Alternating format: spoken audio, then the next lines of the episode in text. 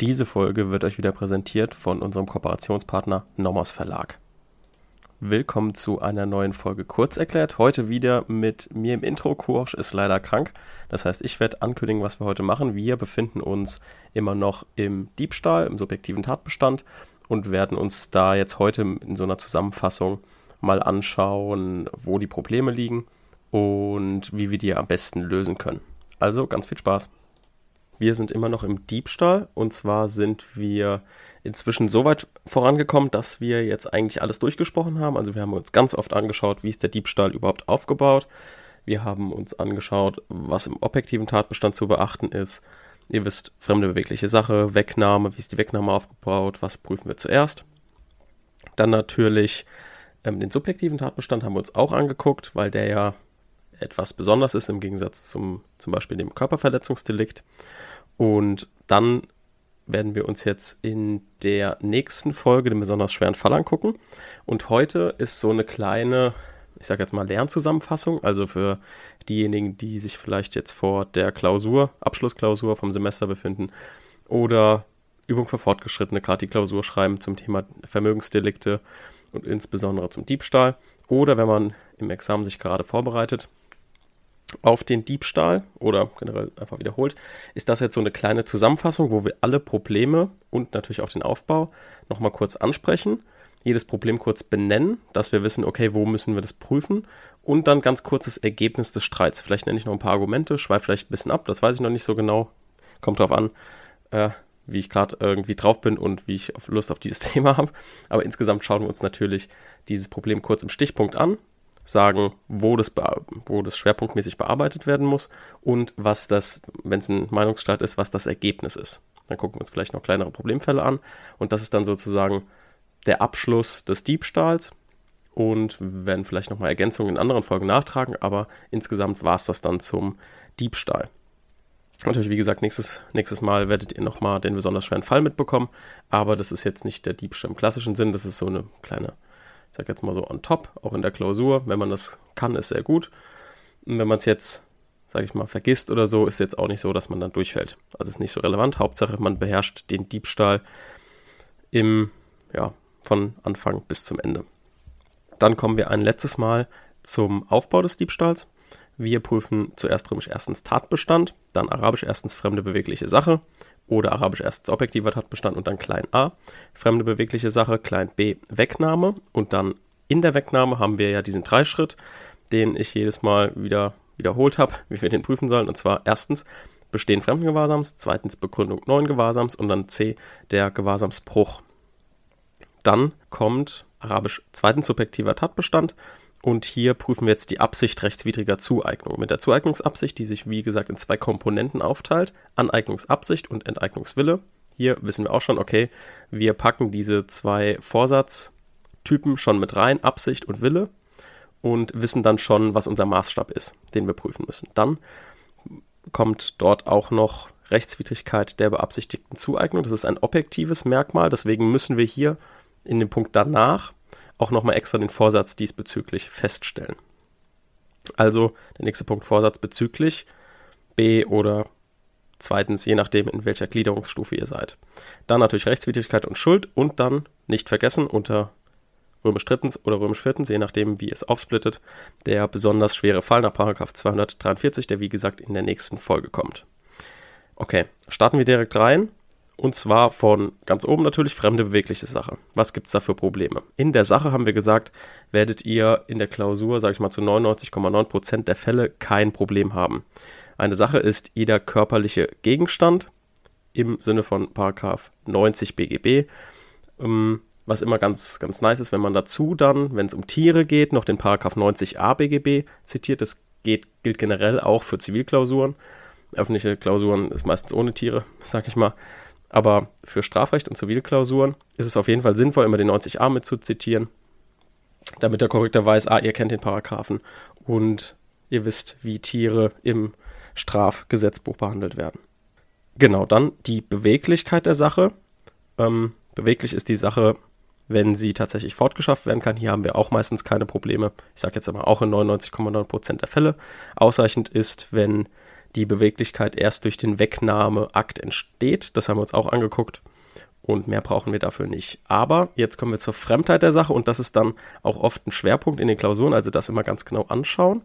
Warum ist es ein Schwerpunkt in den Klausuren? Weil der Korrektor dann damit gleichzeitig so ein bisschen Zivilrechtswissen abfragen kann. Es gibt dort einfach Probleme, die in der Rechtsprechung häufig aufgetaucht sind und die deswegen dann dort auch von euch verlangt werden. Ist natürlich immer unangenehm in der Zivil, äh, in der Strafrechtsklausur zivilrechtliche Probleme abzufragen. Es macht niemandem Spaß. Deswegen müsst ihr das natürlich auch nicht für diejenigen, die schon fortgeschritten sind, wie im Sachenrecht das Eigentum darlegen. So explizit wird das nicht verlangt werden. Aber ihr müsst trotzdem wissen, was ist eine Derelektion. Das haben wir uns ja angeguckt, Paragraph 995. Die Derelektion ist erstmal eine einseitige, nicht empfangsbedürftige Willenserklärung. Und die sagt im Grunde, ich möchte, ich gebe das Eigentum, gebe ich komplett auf. So eine, keine Derelektionsabsicht gibt es bei auf der Straße abgestellten Sammelgut, das für bestimmte Sammelorganisationen bestimmt waren. Das haben wir uns auch angeguckt. Ebenso schließt die Vernichtungsabsicht bei der Gabe der Sache in den Müll die Derelektionsabsicht aus. So, dann haben wir uns die Sache zum Containern haben wir uns äh, ein bisschen angeschaut. Da müsst ihr einfach in der Folge nochmal hören, wie hier die Argumente sind. Im Ergebnis haben wir gesagt, es kommt immer darauf an, wie der Supermarkt zum Ausdruck gebracht hat, ob er jetzt sein Eigentum aufgeben will oder ob er eben gerade nicht sein Eigentum aufgeben will, sondern es der Müllabfuhr zuführen möchte und nicht möchte, dass andere Leute darauf Zugriff haben. Das kann der Supermarkt insbesondere dadurch tun, dass er das Tor verschließt, dass er die Mülltonnen mit einem extra Schloss sichert und so weiter. Wir wissen, man kann es nicht im Allgemein beantworten, sondern hier wieder im Einzelfall. Dann gibt es ein kleines Problem bei Tanken an Selbstbedienungstankstellen. Hier einfach merken, das eingefüllte Benzin ist fremd da. Entweder durch das Aufstellen der Zapfsäule ein bedingtes Übereignungsangebot oder nur eine Invitatio ad offerendum zum Ausdruck gebracht wird. Dann gibt es oft nochmal ein kleines Problem bei Liebesschlössern. Liebesschlössern, also die Schlösser, die an Brücken angebracht werden mit einem Pärchen, was ich da verewigen möchte. Wenn das jetzt geklaut wird, weil jemand zum Beispiel ein Eisensammler ist oder so und das verwerten möchte und das abknipst mit einem Stahlschneider, wissen wir erstmal, okay, es handelt sich grundsätzlich um taugliche Objekte für einen Diebstahl und in der Regel behält derjenige das Eigentum an den Schlössern, der sie an die Brücke angebracht hat. Wobei wir uns merken, wenn es diese Fälle gibt, gibt es hier ein zusätzliches Problem nochmal im Gewahrsam. Und zwar im Gewahrsam deswegen, weil jetzt eben der Eigentümer dieses Schlosses, der ja den Eigentum nicht aufgegeben hat, nur durch Umschließen an der Brücke, weil er will das Eigentum ja behalten. Das ist ja ein, ein Wert für ihn, den er behalten möchte. Hat also offensichtlich sein Eigentum nicht daran aufgegeben. Hier gibt es aber eben ein Problem im Gewahrsam, weil jetzt er nicht mehr tatsächlich darauf zugreifen kann, weil er beispielsweise, wenn er es in Köln an der Brücke anbringt, eigentlich in Berlin wohnt und keinen direkten Zugriff mehr drauf hat, gibt er also den Gewahrsam ab an den Eigentümer der Brücke. Das kann die Stadt sein, das kann die Gemeinde sein, das kann der Kreis sein und so weiter. Also es wird nicht gewahrsamlos, sondern ähm, jemand anders hat den Gewahrsam da, da dran. Genau, aber so viel schon vorweg zur Gewahrs zum Gewahrsam. Jetzt gehen wir über in die Wegnahme. Also fremde bewegliche Sache haben wir abgehakt. Hier merken wir uns hauptsächlich, die Derelektion ist ein Problem. Liebesschlösser kann ein Problem sein. Tanken an Selbstbedienungstankstellen. Und wir hatten noch ein paar mehr Beispiele, sowas wie Drogen, Zahngold nach der Verbrennung der Leichen im Krematorium. Das sind so Klassiker, die aber eigentlich heute nicht mehr drankommen, würde ich jetzt sagen. Zumindest in den Klausuren. Dann kommen wir zur Wegnahme. Wegnahme ist der Bruch Fremden und die Begründung 9 nicht notwendigerweise tätereigenen Gewahrsams. Gewahrsam ist die tatsächliche Sacherschaft eines Menschen über eine Sache getragen von einem natürlichen Herrschaftswillen, wobei deren Vorliegen nach der Verkehrsanschauung zu beurteilen ist. Wieder ein Schritt danach, tatsächliche Sachherrschaft besteht, wenn der unmittelbaren Verwirklichung des Einwirkungswillens auf die Sache keine Hindernisse entgegenstehen. Herrschaftswille ist der Wille, mit der Sache nach eigenem Belieben verfahren zu können. Genau so viel also erstmal zum Gewahrsam. Hier vielleicht nochmal ein kleiner Tipp, es sind sehr viele Definitionen. Ich empfehle euch, wenn es offensichtlich ein Problem bei der tatsächlichen Sachherrschaft gibt, dann definiert bitte alles. Wenn es natürlich jetzt kein unbedingtes Problem bei der tatsächlichen Sachherrschaft gibt, genügt eigentlich meiner Meinung nach die Definition vom Gewahrsam. Es kommt auch immer so ein bisschen auf den Stand an, wo ihr euch im Studium befindet. Wenn ihr Examenskandidat seid, würde ich eher nicht die Definition vom Herrschaftswillen nehmen, wenn die nicht relevant ist, weil ihr dann dem Korrektor nur zeigt, okay, ihr wollt Wissen abladen, ihr habt keine Ahnung, wo der Schwerpunkt ist. Da ist die Schwerpunktsetzung falsch. Wenn ihr jetzt aber im ersten Semester seid und gerade Diebstahl gelernt habt, dann ist vielleicht sinnvoll, einfach jede Definition aufzuschreiben, weil es da mehr um Reproduktion geht. Klar, Schwerpunktsetzung ist auch wichtig, aber dort sammelt ihr einfach genügend Punkte, wenn ihr einfach nur reproduziert. Deswegen immer so ein bisschen gucken, wo ihr im Studium euch gerade befindet. Erstmal Probleme zum Gewahrsam. Was kann da passieren? Was ist, wenn in einem Supermarkt kleinere Gegenstände ergriffen werden. Wann ist die Wegnahme vollendet? Die Wegnahme ist nach der Verkehrsumfassung beim Ergreifen und Festhalten der Sache dann schon vollendet, wenn sie klein sind und dann in die Hand passen und dann auch so, so in die Privatsphäre verschwinden, dass ein anderer nicht mehr unbedingt mehr einen Zugriff drauf hat. Das gilt für Geld, Schmuckstücke, für Handys, einfach für so kleine handliche Gegenstände. Dann gibt es die Theorie von der Gewahrsamsenklave im Selbstbedienungsladen, also wann ist die Wegnahme vollendet in einem Selbstbedienungsladen. Und hier geht die herrschende Meinung davon aus, dass die Wegnahme vollendet ist durch den Täter, wenn er die Sachen, also auch in geringem Umfang natürlich, irgendwie verbirgt oder so in die Privatsphäre oder in die private Sphäre, Gewahrsamsphäre einbringt, dass der Ladeninhaber da keinen Zugriff mehr drauf hat. Das ist auch wieder eine Abwägungssache, wie ihr schon merkt müsst ihr einfach im Einzelfall ein bisschen nach dem Bauchgefühl auch argumentieren. Ein Beispiel hatten wir hier genannt mit ähm, zwei Tüten und dort sechs Flaschen Whisky. Soll nach der Rechtsprechung noch keine Gewahrsamsenklave begründen. Genauso wie das einfache Hineinlegen von Waren in eine mitgeführte Sporttasche im Wagen begründet noch keinen eigenen Gewahrsam an den Gegenständen, wenn er sichtbar in der offenen Tasche getragen wird. Wir merken, es ist so ein bisschen Abwägungssache, es kommt so ein bisschen auf euch an, wie ihr da argumentiert.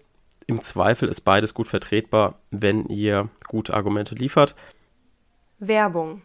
Auch heute haben wir wieder eine kleine Empfehlung für euch und zwar so ein kleines, ich würde mal sagen, so eine kleine Leidenschaft von mir.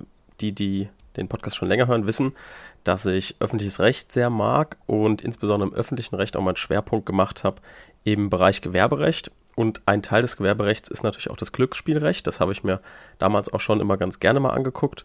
Und da gibt es jetzt einen ähm, neuen Handkommentar vom Nomos Verlag, also ein Nomos-Kommentar, das sind die roten Bände.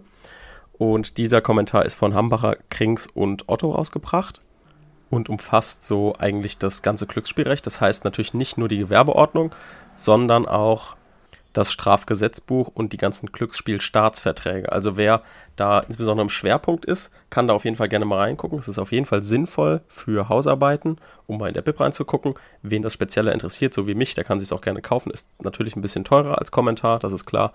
Aber es äh, umfasst wirklich alles und wer sich sowas gern in den Schrank stellt, wer so gern darin rumblättert, wer das im Schwerpunkt hat, für den ist es auf jeden Fall sinnvoll. Diese Anschaffung ist nämlich jetzt ganz neu in der neuesten Auflage von 2022 ist auch relativ umfangreich mit 700, zwischen 700 und 800 Seiten und von daher kann man das nur empfehlen. Werbung Ende. Dann gehen wir über, was passiert, wenn jemand, also typischerweise der Kaufhausdetektiv, den Dieb beim Clown beobachtet. Das ist immer so ein Klassiker, den ihr in ein paar Sätzen abbügeln, abbügeln könnt und dem Korrektor zeigt, ihr wisst, dass der Diebstahl kein heimliches Delikt ist, also es kann auch jemand Diebstahl begehen, auch wenn er dabei beobachtet wird. Dann gibt es verschiedene Gewahrsamswillen, die natürlich auch gerne vom Korrektor gehört werden, wenn ihr die bringt. Genereller Gewahrsamswille, der antizipierte Erlangungswille, der potenzielle Gewahrsamswille, was war das nochmal alles? Der generelle Gewahrsamswille erstreckt sich auf einen bestimmten Bereich, ohne dass derjenige, der den Gewahrsam ausübt, jetzt speziell benennen muss, okay, welche Sache befinden sich hier. Das ist so typischerweise in der eigenen Wohnung die Sachen. Also ich weiß jetzt nicht genau, wo jetzt was steht bei mir zu Hause. Ich weiß aber, ich habe da einen generellen Gewahrsamswillen. Dann der antizipierte Erlangungswille ist derjenige, der in deine Gewahrsamsphäre hinzukommt. Also Briefe, die zum Beispiel in den Briefkasten geworfen werden, die gelangen in deine Gewahrsamsphäre und du hast einen antizipierten, also einen in Zukunft gerichteten Erlangungswillen. Dann der potenzielle Gewahrsamswille ist der Wille, der nicht ständig aktualisiert werden muss. Also es genügt, wenn er jederzeit ausgeübt werden könnte. Das ist so ein bisschen eine Konstruktion für insbesondere Schlafende oder Bewusstlose, damit man auch zeigen kann, okay, die haben auch Gewahrsam. Dann kommen wir noch zu den zwei Definitionen, die uns noch fehlen. Der Täter hat neuen Gewahrsam begründet, wenn er oder ein Dritter die Sacherschaft derart erlangt hat, dass er sie ohne Behinderung durch den früheren Gewahrsamsinhaber ausüben und dieser seinerseits ohne Beseitigung der Sacherschaft des Täters nicht mehr über die Sache verfügen kann. Fremder Gewahrsam wird gebrochen, wenn die Gewahrsamsverschiebung ohne oder gegen den Willen des bisherigen Gewahrsaminhabers erfolgt. Und hier kommt jetzt auch so das meist größte Problem in Diebstahls- bzw. Vermögensdeliktsklausuren, und zwar die Abgrenzung zum Betrug. Es geht dann meistens einher mit einem tatbestandsausschließenden Einverständnis, also hat das Opfer ein tatbestandsausschließendes Einverständnis erteilt, dann kann der Gewahrsam nicht gebrochen werden. Dann kommen wir auch schon zur der Abgrenzung Trickdiebstahl und Betrug.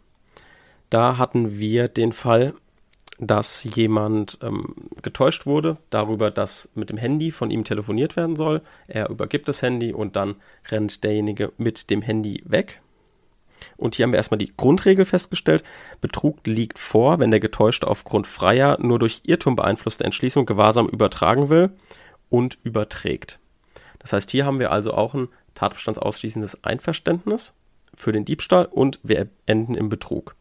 Diebstahl ist allerdings dann gegeben, wenn die Täuschung lediglich dazu dienen soll, einen gegen den Willen des Berechtigten gerichteten eigenmächtigen Gewahrsamsbruch des Täters zu ermöglichen oder wenigstens zu erleichtern. Wenn das Opfer nicht aufgrund einer Vermögensverfügung die Sache überträgt, sondern wenn er die nur zur kurzen Benutzung übergibt oder wie in unserem Fall ausgetrickst wird, ja komm, gib mal kurz ein Handy, ich möchte telefonieren, dann ist das ein klassischer Trickdiebstahl und kein Betrug, weil derjenige, der das Handy übertragen will, der will das nicht demjenigen übertragen, dass er damit frei verfügen kann, sondern er möchte nur kurz, dass derjenige auch damit telefoniert. Genau, da hatten wir auch nochmal ein kleines Zitat vom BGH, hm, hatten wir uns auch aufgeschrieben. Das ist BGH 2.8.2016, falls es nochmal jemand nachlesen möchte.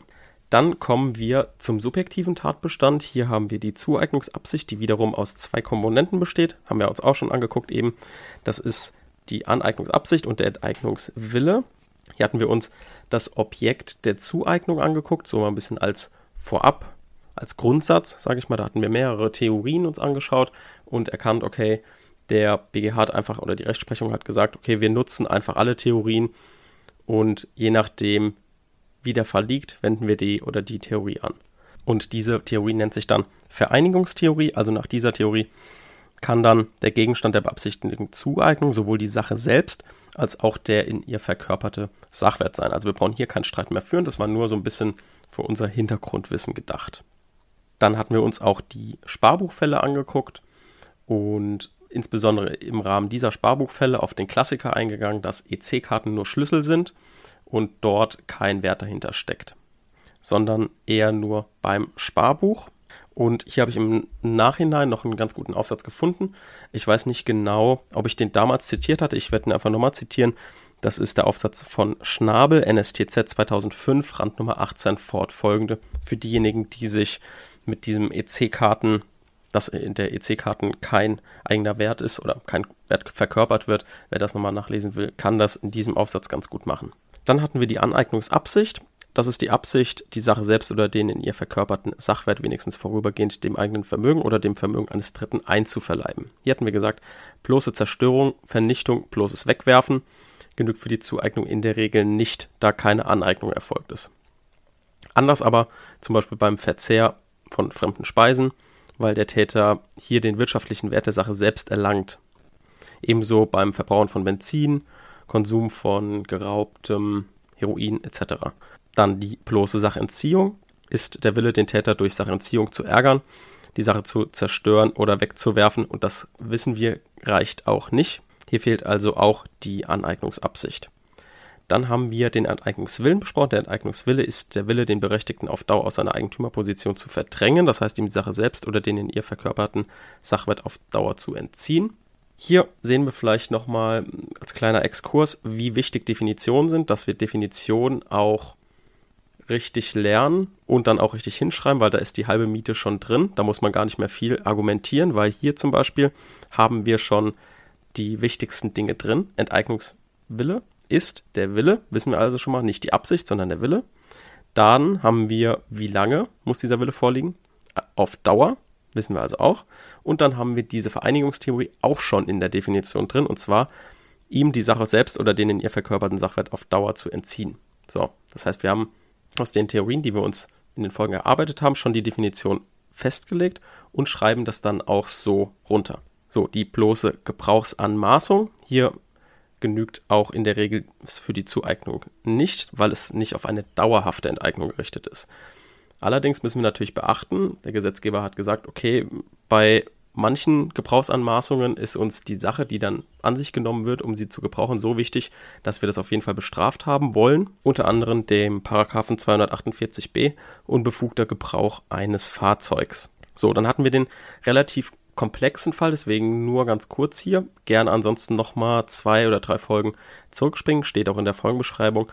Hier geht es um die anfänglich geplante Rückgabe an den Eigentümer. Also was ist, wenn ich eine Sache an mich nehme, um sie dem Eigentümer zurückzugeben. Hier kommt es darauf an, ob ich mich als Eigentümer geriere, also gerade gegen den Sinn und Zweck der Bestrafung wegen einem Vermögensdelikt verstoße oder ob ich das fremde Eigentum anerkenne.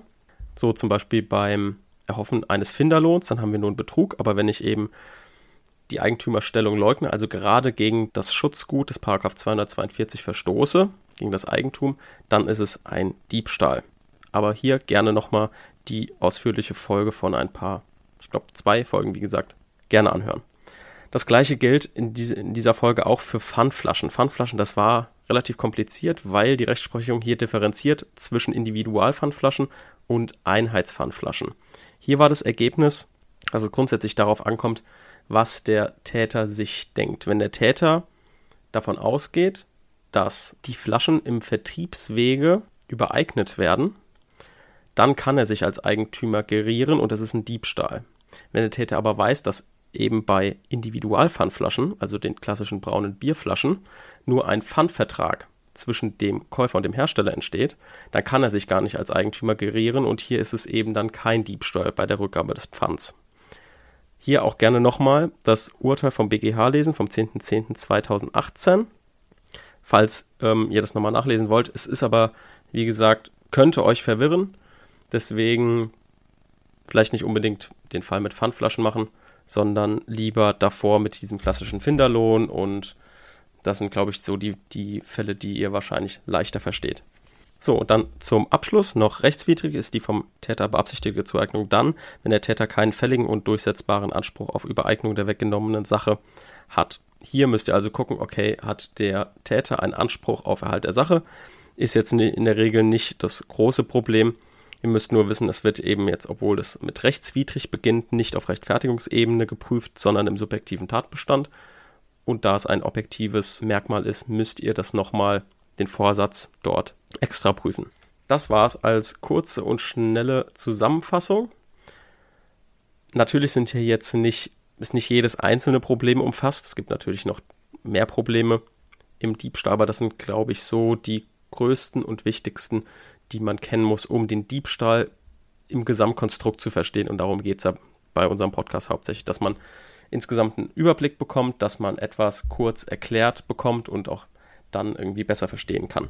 Schaut gerne nochmal nach den einzelnen Zitaten und Verweisen und schreibt uns gerne, wenn ihr noch auch gute Urteile zu bestimmten Themen habt, wenn ihr eine, eine Sache anders seht, kann ja immer mal sein, dass ihr bei bestimmten Themen eine andere Meinung habt oder ein Urteil gefunden habt oder jetzt inzwischen ein neues Urteil gegeben hat, die unsere Meinung oder unsere Auffassung widerlegen. Da freuen wir uns immer drüber, auch auf den Austausch mit euch. Und deswegen würde ich sagen, hören wir uns dann nächste Woche. Dann machen wir Paragraph 243, den besonders schweren Fall des Diebstahls. Hierzu haben wir zwei Folgen geplant im Groben.